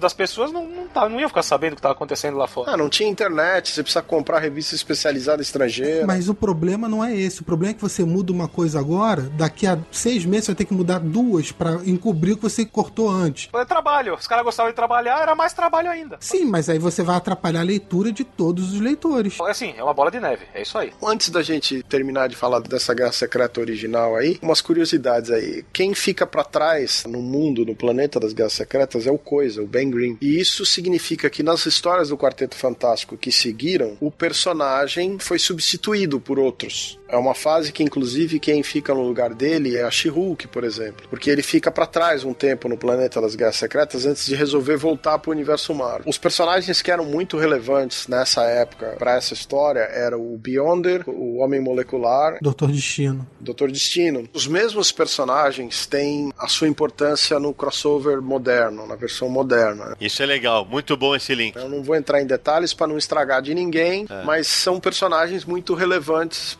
para a aventura que está acontecendo agora, junto com o Doutor Estranho, que é um outro personagem que desempenha um papel muito importante na série nova. Mas é, sem querer estragar também a, a história para ninguém aí, além do que todo mundo já leu, já ouviu falar. Só fazendo o paralelo com o material original. Eu só acho estranho que atualmente a Marvel tá publicando essas novas Guerras Secretas, mas a fase nova da Marvel começou sem Guerras Secretas terminar. Eles atrasaram a minissérie, pô. Como o Samir explicou, a Marvel atrasou a revista, né, a publicação da última edição da Guerra Secreta, mas as revistas de linha já estão saindo. O que que acontece? Toda a Guerra Secreta, todas as revistas da Marvel foram canceladas, todas. As revistas que continuaram sendo publicadas, elas foram publicadas com um selo últimos dias. Então era para fechar as histórias que estavam sendo contadas. Todas as outras revistas que estão saindo com os personagens estão saindo com os selos da Guerra Secreta ou Battle World, é, se não me engano War Zones, que são selos de minisséries e coisas relativas à fase da Guerra Secreta. Então, na prática, quando termina a Guerra Secretas, a Marvel relança todas as suas revistas, todos os títulos voltam para as bancas com novidade. Todas com novos número 1, um, personagens reformulados e tudo mais. Nova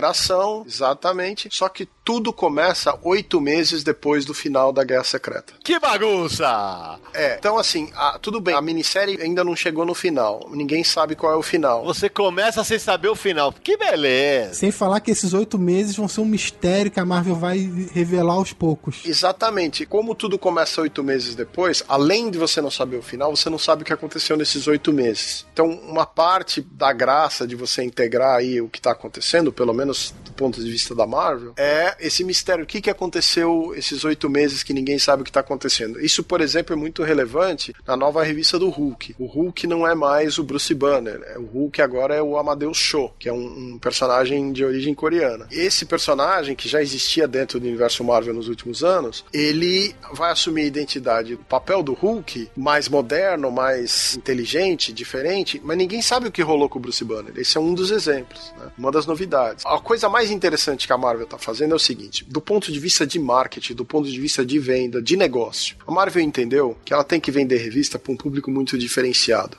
Excelente observação. Tem gente de faixa etária aí de adolescente, gente mais velha, tem os colecionadores na casa dos 30, 40 anos que tem dinheiro para comprar um monte de coisa. Inclusive leitores muito mais velhos, na casa dos 60, 70 anos, que ainda leem. Isso. Como um leitor de Tex, que lê Tex há 40 anos de, de vida aí. Enfim, por causa disso, uma das características desse reboot é que existe agora personagem de tudo quanto é jeito. Existe três ou quatro versões do Homem-Aranha coexistindo. Não, peraí, explica esse negócio aí, Sé. Como é que é esse negócio de várias. Eu que não tô acompanhando, o Naruto também não. Que tanto de versões são essas aí? Ao mesmo tempo? Então, vamos lá. Na, na revista do Homem-Aranha, antes de chegar nas Guerras Secretas, teve um crossover do chamado Webverso, que eram todas as versões existentes do Homem-Aranha em tudo que você imaginar. O Homem-Aranha do cinema, o Homem-Aranha publicado na Índia, na Itália, a versão que ele é um animal que chama o Spider-Ham, o presunto aranha, né? Que na verdade seria a tradução literal. é, é. Todas as versões das mulheres aranhas, tudo que você imaginar de Homem-Aranha que já existiu, tudo numa minissérie só. Dessa minissérie vai rolar aí a participação de vários Homem-Aranhas dentro do Guerra Secreta. E quando a brincadeira acaba, o Peter Parker tem a sua revista, o Miles Morales, que é o Homem-Aranha do Universo Ultimate, vai ter a sua revista, o Miguel O'Hara, que é o Homem-Aranha 2099, vai ter a sua revista. Cara, quantos títulos a Marvel vai ter a partir desse. Spider-Woman vai ter revista. Vai ter a revista da Mulher-Aranha, vai ter a revista da Spider-Gwen, que é a versão Gwen Stacy do universo paralelo como Mulher-Aranha. Já são cinco. Tem a Silk, Seis. que é aquela Mulher-Aranha introduzida aí como simultaneamente ao Peter Parker. Sem contar o Venom e o Carnificina. Naranjo, você tá feliz, não? Olha. E a revista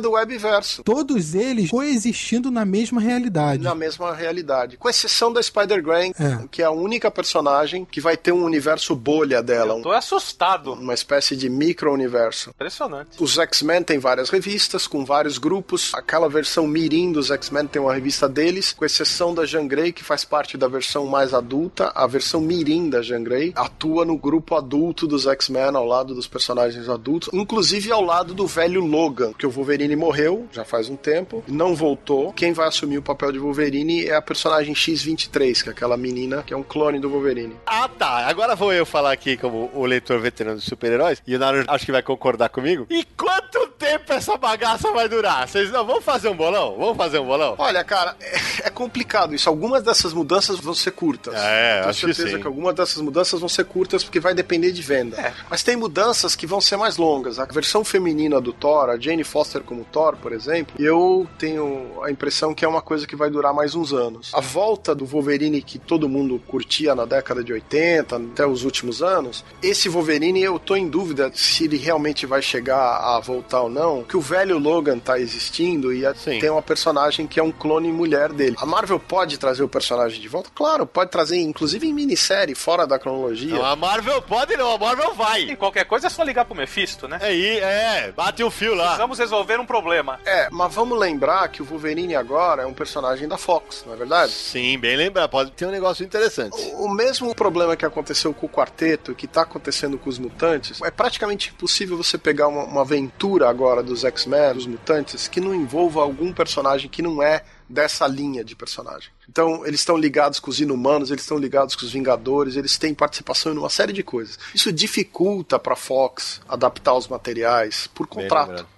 Atrapalha a produção de filmes, o uso dos personagens, enrola as histórias e facilita os advogados a falarem, ó, isso aqui vocês não podem usar. Ô, Sé, mas aí você levantou uma lebre que eu quero explorar. No momento em que o universo da Marvel no cinema tá ganhando uma coesão incrível, tá cada vez mais popularizando os personagens no mundo, será que é uma estratégia inteligente da Marvel, da parte editorial? Você tira o Thor, você muda o Capitão América, você. Será que é uma estratégia inteligente ou será que isso tudo de repente pode migrar pro cinema, hein? Olha que loucura. Eu acho que é uma estratégia inteligente dos dois pontos de vista. Isso não significa necessariamente que eu gosto do que estão fazendo ou das histórias. Eu acho que a estratégia do ponto de vista comercial é inteligente. No cinema, o Capitão América, por exemplo, ele tem um contrato para nove filmes. O ator, o Chris Evans. Sim. Esses nove filmes, eles vão terminar mais ou menos aí com a segunda parte da Guerra de Thanos, o Vingadores, crossover chama Avengers Infinite War, Guerra Infinita. E aí, quem que vai ser o Capitão América? Pode assumir o personagem do Falcão, que tá nos quadrinhos e que já existe no cinema, pode assumir o Soldado Invernal, que tá nos quadrinhos e que existe no cinema. né? Acaba que os quadrinhos viram uma espécie de laboratório para eles testarem essas ideias. A mesma coisa pode acontecer com o Thor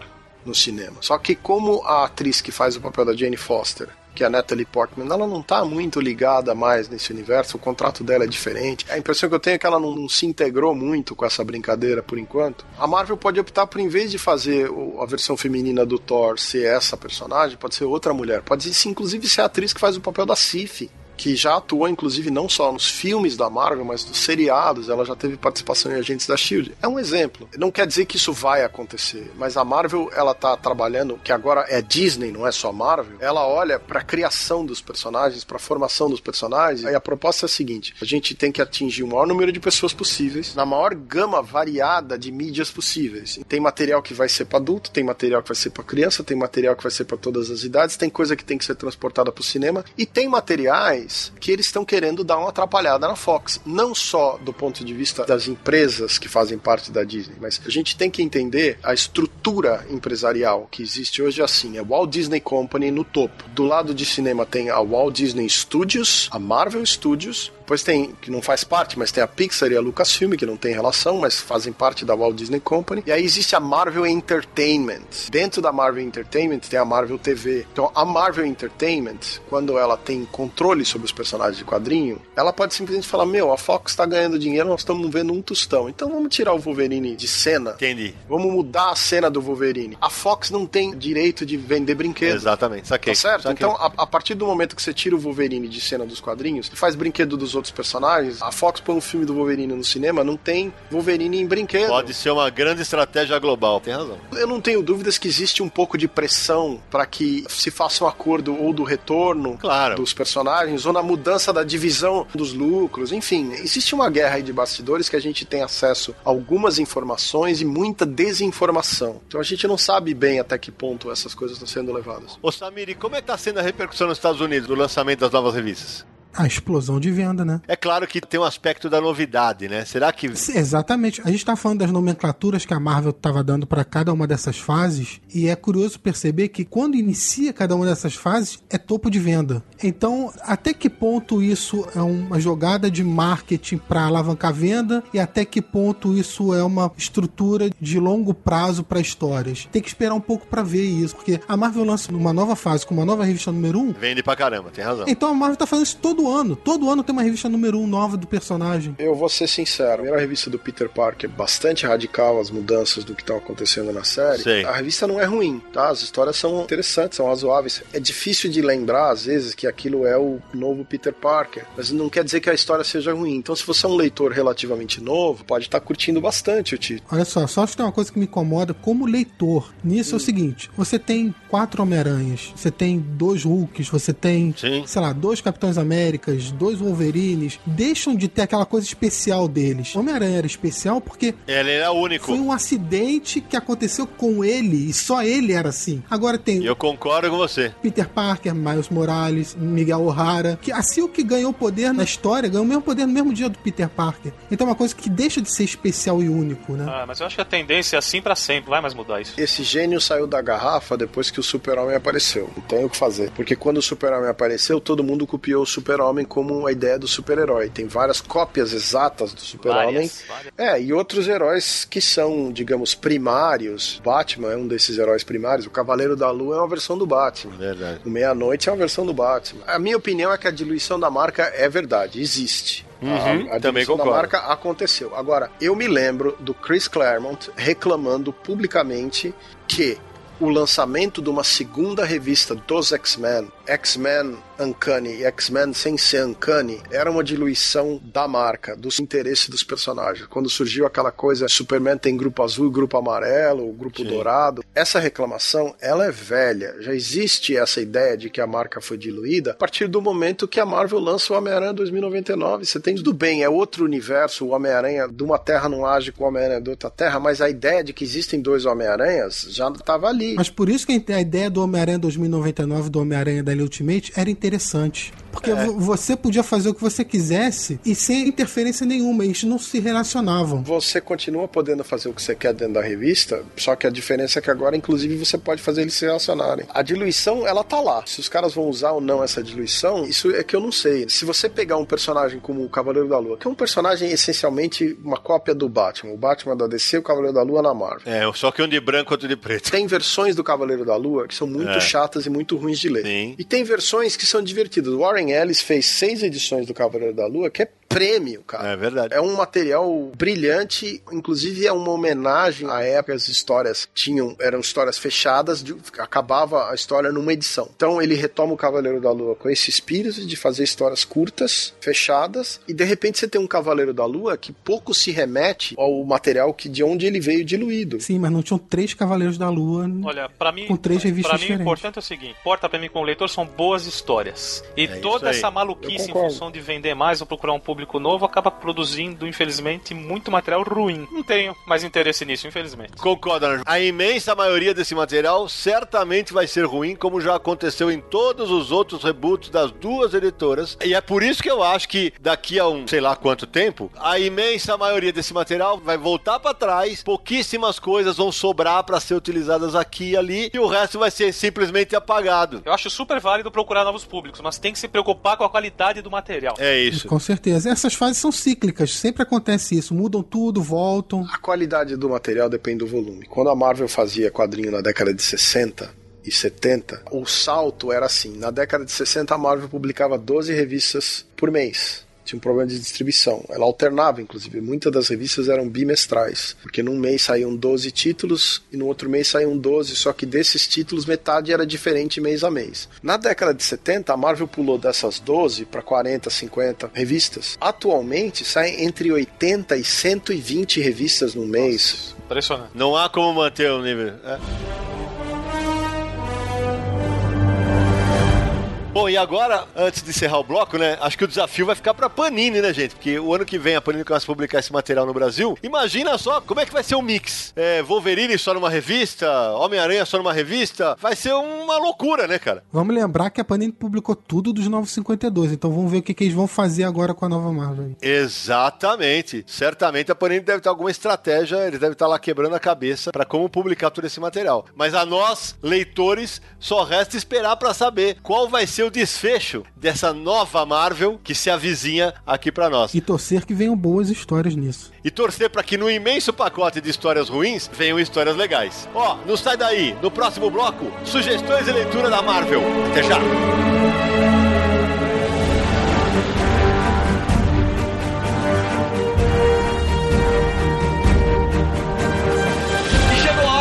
Nossos ouvintes estão adorando as indicações de leitura do bando do Universo HQ. Hoje, indicações só de material da Marvel, evidentemente. E quem começa é Marcelo Naranjo. Bom, a minha dica para os ouvintes é a coleção histórica Marvel da Panini. Eu acho que é um dos bons custo-benefício da, da editora em bancas, preço decente para um material bacana, formato americano, lombada quadrada, com boas histórias clássicas, principalmente. Uh, já foi lançado uh, do Homem-Aranha, né? Os números tiveram Vingadores, Homem-Aranha, Capitão América e Thor. A minha dica são essas, especificamente as edições dos Vingadores, os quatro números. E no primeiro tem um arco que eu gosto muito, que é o Capitão Marvel do Jim Starlin. Isso. Uh, aquela saga contra o Thanos, que no final acaba juntando todos os heróis, uh, todos os Vingadores pra pra enfrentá-lo. O Homem-Aranha tem um papel importante na derrota do vilão. É um material bacana que merece ser lido. É um material tão bom que sobrevive a tudo que é reboot, né, Naranjo? Fala a verdade. É verdade. Continua inteligível.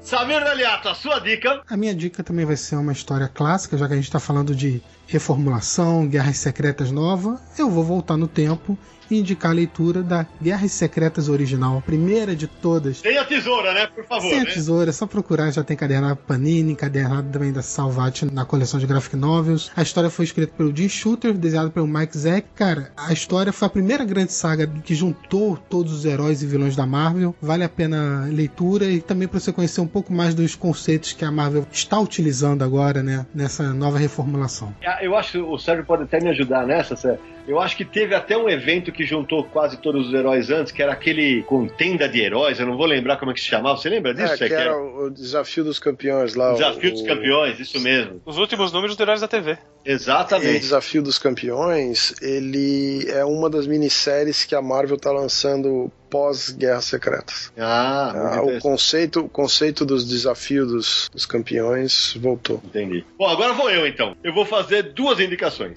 As duas do Demolidor, um dos meus personagens favoritos da Marvel. A primeira é a queda de Murdoch, né, do Frank Miller com, com arte do Dave Mazzucchelli, que esse material no Brasil, ele começou, o Naruto pode me ajudar também nessa. Ele começou sendo publicado em formatinho nas Sim. Super Aventuras Sim. lá Marvel. Depois ele foi publicado em formatinho. Depois ele ganhou Encadernado. minissérie. É, ele ganhou encadernado em formatinho. Depois ele ganhou minissérie em formato americano na Abril. Sim. Depois foi publicado pela Panini em formato mais simples. E também agora tem a- é uma edição mais recente, de dois anos atrás, que é da Salvat. Teve capa dura também pela Panini. Ele também pela Panini, bem lembrado. Lembrando que em formatinho, a primeira versão que saiu tinha corte por causa do problema do uso das drogas. Isso, que nós falamos no Confins do Universo sobre censura nos quadrinhos, que você pode Confins número 2. Confins número 2. A minha segunda indicação também é no Demolidor, que também tá fácil de achar aí pro, pro nosso ouvinte que quiser conhecer esse material. É Demolidor Revelado, que é o começo da fase do Brian Michael Bendis, com desenho, especialmente desenhos do, do Alex Maliv, né, que é quem mais desenha nessa série. É uma fase muito legal do Demolidor e que tá compilado num encadernado de 352 páginas. Tem resenha do Odaci Júnior no Universo HQ, que vai estar linkado aqui no post do Universo HQ. Para quem tá no iTunes, visite o site, porque vale a pena conferir. Para fechar o bloco de indicações, Sérgio Codespot. Bom, eu vou começar pegando aí o gancho do Sidão pra falar um pouquinho do negócio do Demolidor, que é o seguinte: o Demolidor é um personagem engraçado. Quando ele surgiu, ele teve umas 100 edições ruins. Eu- eu tinha pouquíssima coisa que salvava no Demolidor até o Frank Miller. Aí o Frank Miller veio, a fase dele é clássica. Aí depois do Frank Miller tem uns pipocos, uns engasgos, tem a fase que você estava citando aí com o Mazzucchelli, tem uma fase da Inocente com o Romita Jr. e tal. Depois tem uma fase muito ruim que a revista acaba. Quando a revista volta aí na fase Marvel Knights, que começa com Quesada desenhando e tal, É bem lembrado. são quase 100 edições, ou um pouco mais que 100 edições, você tira uma ou duas fases ruins, praticamente 100 edições da revista, que é tudo bacana. Verdade, que a qualidade é muito alta. É a transição, né, Cé, do Bendis depois pro Brubaker, não é isso? É assim, tem uma fase que é antes do Bendis, que tem inclusive o David Mack. É. Depois vem a fase do Bendis, que tem uma história escrita em parceria com o Greg Rucka. Depois vem o Brubaker, que o primeiro arco que o Demolidor tá na cadeia é maravilhoso. Na minha opinião, a série só dá uma caída de qualidade quando depois da saída do Brubaker, quando tem aquela fase que o Demolidor vira o chefe do tentáculo, aquela fase eu acho que já é bem mais fraca. No retorno, entorno quando o Mark Wade toma o Demolidor, são mais 20 e poucas revistas, quase 30 revistas aí, também de qualidade excelente. Então o Demolidor, uma dessas exceções, quando a gente fala que o super-herói em quadrinhos está ruim, não sei o quê, o Demolidor é uma exceção, porque 100 edições É. de qualidade é um negócio raro hoje em dia. Mas o que eu queria citar mesmo como referência aí para quem vai comprar, além dessa fase que eu falei do Brubaker, do Demolidor, é uma revista dos X-Men, acessível até, que é de 2006, que é o Surpreendentes X-Men, o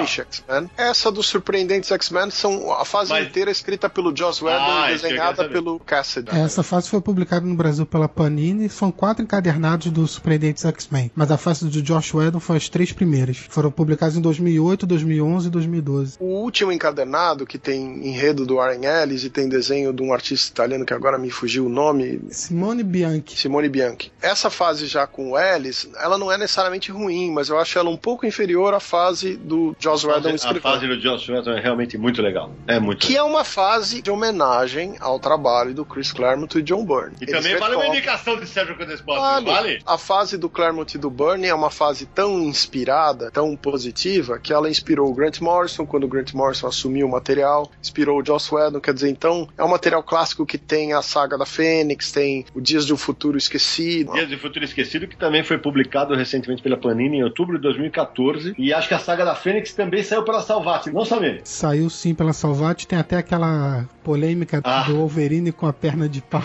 Polêmica não, tem aquela cagada na capa. Da que os perna caras, de pau? de- É, o Sérgio, como tá fora, não sabe. Não é... tô sabendo. É que tem um quadrinho de barra em cima da perna do Wolverine, isso aí. Tá meio chorando, assim. E isso foi tirado na capa da Salvat aqui no Brasil. E aí eles completaram a perna. Eles completaram a perna, mas parece uma perna de pau. Fizeram uma, puxaram um negócio ali. A gente bota a imagem decorado. no post. Exatamente, mas um mal decorado. Esse que é o problema. E parece que esse erro aconteceu numa edição da Salvat na Europa e foi replicado aqui, o que é mais grave ainda. Mas de qualquer maneira, vale a dica. A saga da Fênix também tá. é, você consegue achar pelas edições da Salvat. E o Dias do Futuro Esquecido. Se eu puder indicar mais uma coisa, eu Manda bala! Warren Ellis no Cavaleiro da Lua, não sei se isso saiu no Brasil. Samir que vai me dizer. Ainda não, vai sair agora pela Panini. Então, São seis histórias do Warren Ellis escrevendo o Cavaleiro da Lua, com desenho do Declan Shalvey. Ah, O que é bacana nessa fase é uma reinterpretação do personagem. Todas as histórias elas são fechadas, então são seis histórias fechadas do personagem. É muito interessante. Todas elas têm assim uma vaga ligação com alguma outra referência cinemática ou de seriado de TV. Se você lê, se você acompanha um, um pouco de, de, cultura pop americana, você acaba encontrando de onde vem as referências e tal. É bem divertido, um material boa bem dica, legal. Boa dica, Sérgio. Essas foram as dicas do pessoal do Universo HQ. E agora, no próximo bloco do Confis Universo, não perca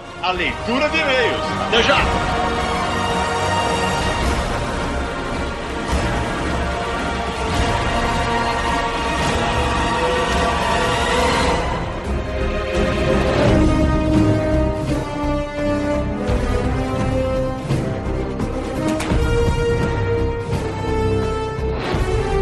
Chegou a hora da leitura de e-mails do Confis Universo, mas antes disso, Samir Naliato, quem quiser entrar em contato com a gente, como é que faz? As redes sociais, o site, os endereços, Samir? Vamos sempre lembrar, porque tem gente conhecendo a gente pelo Confis do Universo, então passar os endereços direitinho, né, pra poder visitar a gente. Boa, boa. Ver todo o material que a gente tem disponível. Então o site, www.universohq.com, site que existe há 15 anos, passa lá para visitar a gente. Para ver todos os episódios do podcast, é só digitar podcast.universohq.com. Você pode assinar o nosso feed e receber todas as notificações de novos programas nas redes sociais. Estamos lá no Facebook, no Twitter, no Instagram, no Google Plus. É só procurar Universo HQ, molinho molinho. E no iTunes, claro, procura lá por Confins no Universo, deixe seu comentário, deixe sua avaliação. Você pode assinar o feed do iTunes também e ouvir todos os episódios por lá. É isso aí. Bom, então agora. Não, ainda não. Nada de e-mails ainda. Samir, a gente tem que falar, agradecer a todo mundo que teve com a gente lá no FIC, no lançamento do Universo HQ Entrevista pela editora Nemo.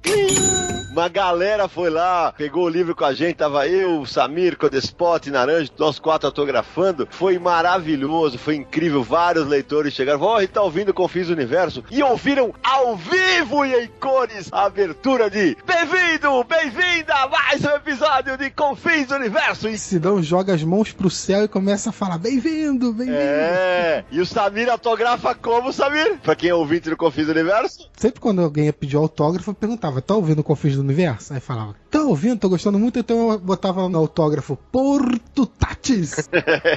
Quero agradecer a todo mundo que esteve no Festival Internacional de Quadrinhos lá em Belo Horizonte, no lançamento do nosso livro, mas a gente não ia lançar só em BH, né, Samir? Não, nós temos mais dois lançamentos programados. É isso aí, atenção galera de São Paulo, vai Samir! O primeiro, se você tá ouvindo esse podcast no dia do lançamento, dia 25 de novembro, daqui a três dias, só três diazinhos, agora próximo sábado, dia 28 de novembro, às 17 horas, na geek.etc.br. Apareça lá, gente, fica ali no Conjunto Nacional na Paulista, tá super gostoso, vai ser um sabadão. Vai lá dar um abraço na gente, bater um papo, vai ser um prazer receber todos vocês. Mas esse é mais pros paulistanos que não puderam viajar pro FIC. É, vou estar lá, eu, você, Sérgio Naranjo, a equipe vai Sim. estar lá, aparece lá para bater um papo com a gente. Todo mundo, mas Samir, e quem é de outros estados? Porque nessa aqui vai ser mais a galera de São Paulo, né? Em BH teve mais a galera que tava de BH e os turistas que foram à capital mineira, mas logo depois vai ter muita gente que vem pra São Paulo que é de outros estados e também poderá conversar conosco e pegar o seu exemplar do Universo HQ Entrevista. Pois é, se você não pôde ir ao FIC, não encontrou com a gente lá, se não puder ir na geek.etc.br também e bater um papo com a gente, estaremos na Comic Con É nóis! Pois é, dia 4 de dezembro, às 19 horas, no estande da Comics, faremos o lançamento lá, com sessão de autógrafo. Você pode aparecer também para conversar com a gente, sem falar que, fora desse horário, durante os quatro dias, estaremos lá cobrindo o evento. Pode abordar a gente, vir falar com a gente, vai ser o maior prazer. A gente não tem frescura, pode parar, ah, não pode vir na Sandra Autógrafo, pode levar o livro que a gente autografa com o maior prazer. E de cara a gente tem que agradecer, né, Samir? As vendas iniciais do livro estão muito bacanas, a gente tem que agradecer a todo mundo que acompanha o nosso trabalho e que acreditou nesse projeto junto com a gente. Estamos muito felizes, né? Porque recebemos aí as primeiras informações. Parece que está indo muito legal. E ó, na Comic Con Experience, o livro estará à venda no stand da Comics. Terá, lá um espaço. Você É vai poder encontrar o livro lá. E por falar em CCXP, atenção, que rufem os tambores! Está estreando nesta edição de Confins do Universo o nosso primeiro patrocinador, Samir! Esse é um pessoal de visão, sabe apostar no que tá dando certo. Então, uma salva de palmas para Best Toy! E Samir, e por que? Qual é o gancho com a CCXP? O que faz a Best Toy? A Best Toy é uma loja online de colecionáveis, vende estatueta, action figures e tudo mais. E eles estarão na CCXP esse ano com um stand próprio, Cidão. Ó, oh, e vendendo o quê? Olha só, eles vão ter lá a estatueta do astronauta Magnetar, baseado lá no design do Danilo Beirute. Também vão ter uma estatueta do Adapak, baseado no Espadachim de Carvão, o livro do Afonso Solano. E o personagem do Valente, criado por Vitor Cafage. É a terceira estatueta do Valente. Vale muito a pena conferir. Além disso, a Best Toy vai ter outros colecionáveis e action figures da Sideshow, da Hot Toys, da Iron Studios, da Bandai e outras. Ó, e pra quem não for na CCXP, na Comic Con Experience de São Paulo, todas essas estátuas estão disponíveis em www.besttoy com y no final.com.br. Mas tem mais, né, Samir? Pois é, Sidão, e não é só isso não. Se você é ouvinte do Confins do Universo, estou fazendo uma promoção especialmente para você. Olha só, se fizer sua compra no site da Best Toy, na hora de finalizar a compra é só entrar lá com o código no espaço de cupom. Hashtag Confins do Universo, tudo junto com letra minúscula. Inclui esse código e você vai ganhar 5% de desconto na sua compra total. E ó, promoção válida até dia 31 de janeiro de 2016. Então, muito bem-vindo, Best Toy!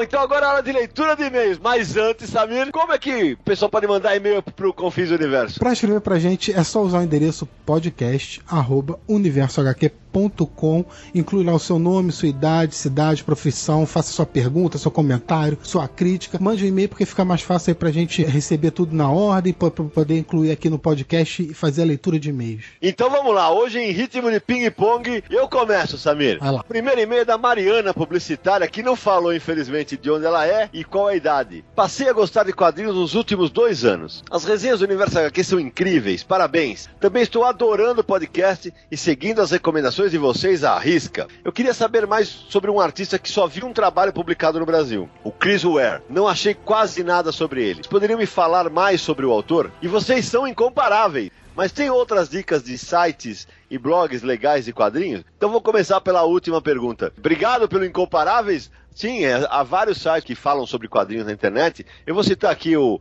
o HQ Maniacs, vou citar o próprio Omelete, que tem uma área de quadrinhos. É, tem o Terra Zero também. Tem o Terra Zero. Sobre o Chris Ware, no Brasil só foi publicado o Jimmy Corrigan, né, Samir? Isso, Jimmy Corrigan, o menino mais esperto do mundo, né? Foi pela Companhia das Letras, se eu não me engano. Acho que o selo já é quadrinhos na companhia, mas que é um selo da Companhia das Letras de todo modo. É, realmente é um autor pouco conhecido no Brasil, absolutamente cultuado fora do Brasil, especialmente porque ele faz projetos, ele pensa os quadrinhos em projetos gráficos inacreditáveis. Fica a dica anotada aqui para que, quem sabe, no próximo Confis do Universo a gente abra uma janelinha para falar desse autor tão importante. É, há pouco tempo ele publicou nos Estados Unidos o Building Stories. É isso, isso é incrível. É incrível, a gente tem até uma resenha no site, eu vou incluir o link aqui no post no Universo HQ para vocês poderem acessar. Aí, Mariana, então já dá uma conferida na resenha e você vai ver que a resenha está super bem explicado que esse projeto é um projeto que o cara pode ser taxado tanto como genial quanto como maluco, porque ele fez um negócio inacreditável. Sua vez, Samir. Bom, agora eu vou ler o e-mail do Marcelo Pinheiro de Vasconcelos, Guaratinguetá, São Paulo.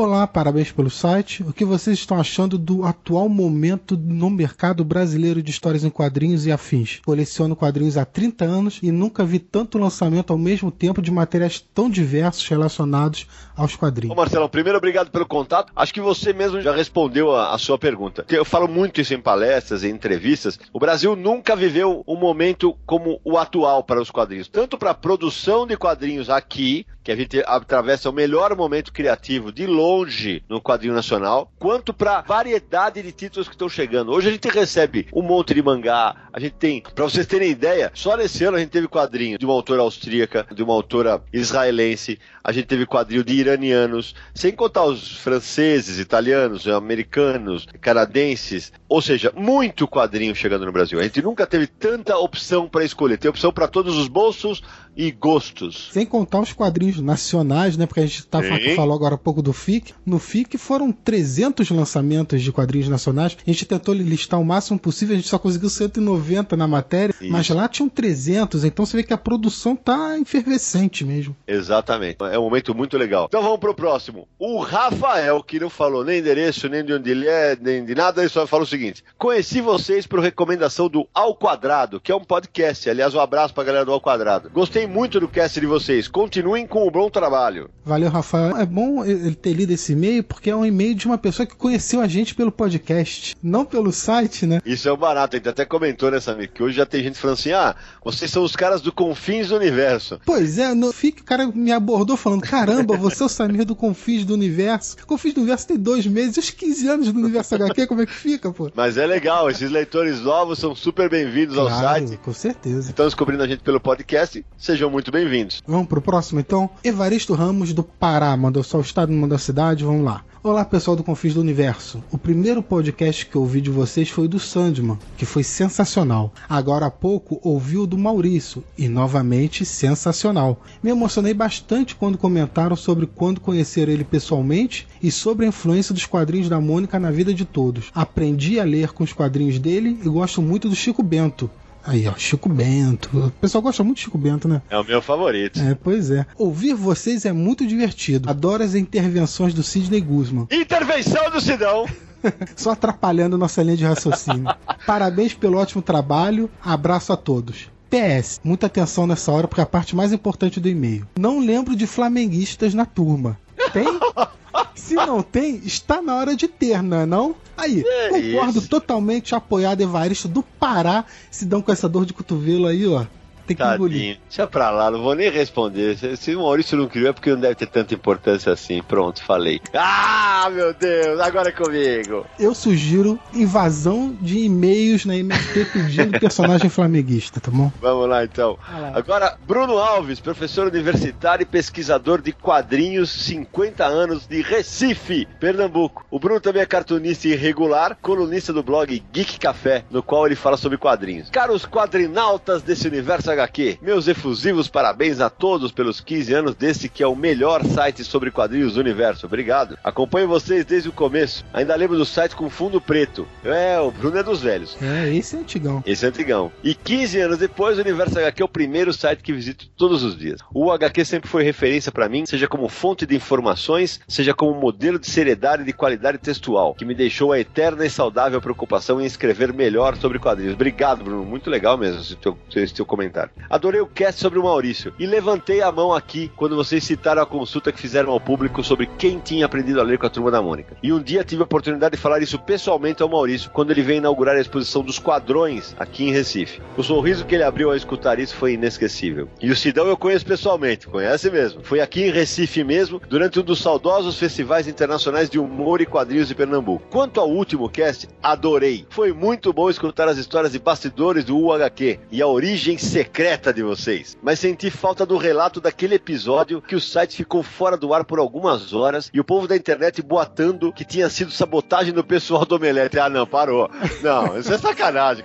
Não, a galera do Omelete não. Não, não é. Não. E eu vou te falar que eu nem lembrava disso. eu, eu também não, cara. Te juro que não. Até porque a concorrência faz um bem danado e não. Eu me lembro, teve, teve uma época que foi- chegou até a ser hackeado tal, mas eu não cheguei a ler nada ligado ao Omelete, que na época era um grande concorrente falando de quadrinhos. Hoje o Omelete é muito, muito, muito mais amplo, fala de cultura pop em geral, mas eu não me lembro disso não. Então, pra fechar. Então, Sidão, Codespot, Naranja e Samir. Agora, quando escuto o Samir no cast, só vem à minha mente a imagem da Samira. Pois é, olha só. A minha filha ampliando os horizontes. Que beleza. Parabéns pelo belíssimo e competente trabalho, muito mais sucesso e que o Universo HQ continue indo ao infinito e além. Ah, Valeu, Bruno. ah, e a periodicidade do cast tá ok, relaxem. Valeu, Bruno, obrigadão pelo contato. Eu sou o primeiro que fala que 15 dias tá legal. Olha lá, ô, Bruno, se prepara pros caras quererem matar você agora, só por causa disso. Então, galera, estão aí os e-mails do Confis Universo. Escreva pra gente você também.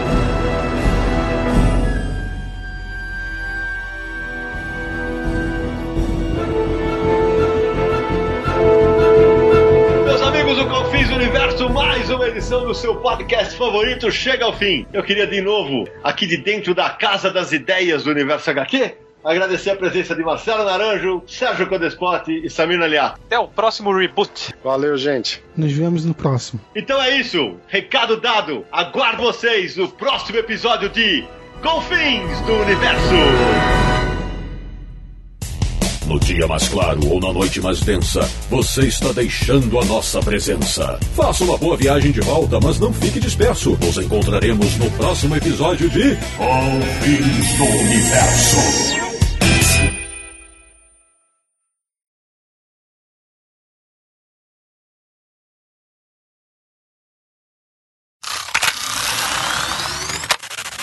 Faltou a gente citar o Ultimate. Ah, sim, da, da- dos grandes universos, Ultimate. lógico, lógico. Então vamos lá, vai. E aí, aí a Então gente puxa. Então, o peraí. Puxa, Então tá puxa o bom. jogo. Gancho, puxa o gancho pra mim. quando Deixa quando passa a ambulância na casa de Samir. No- na minha casa. Na minha casa. Foi, não, é, é sempre na casa do Gente, Sérgio. Tem gente doente em Luxemburgo, velho. É verdade, olha isso, isso vai pros extras. Mas Ah, olha só, mostra como o sistema de saúde funciona, porque tem ambulância É verdade. passando o tempo todo. é verdade. Ou é ambulância ou é bombeiro que o Sérgio botou fogo na casa. É que tinha um código de barra em cima da perna do Sérgio. Em cima Do- da perna do Sérgio, não. Opa, opa. Peraí, volta. O Sidão tá me vendendo. Volta não, já. Tem um continua. código de É, barra. deixa tá essa tudo. nos extras.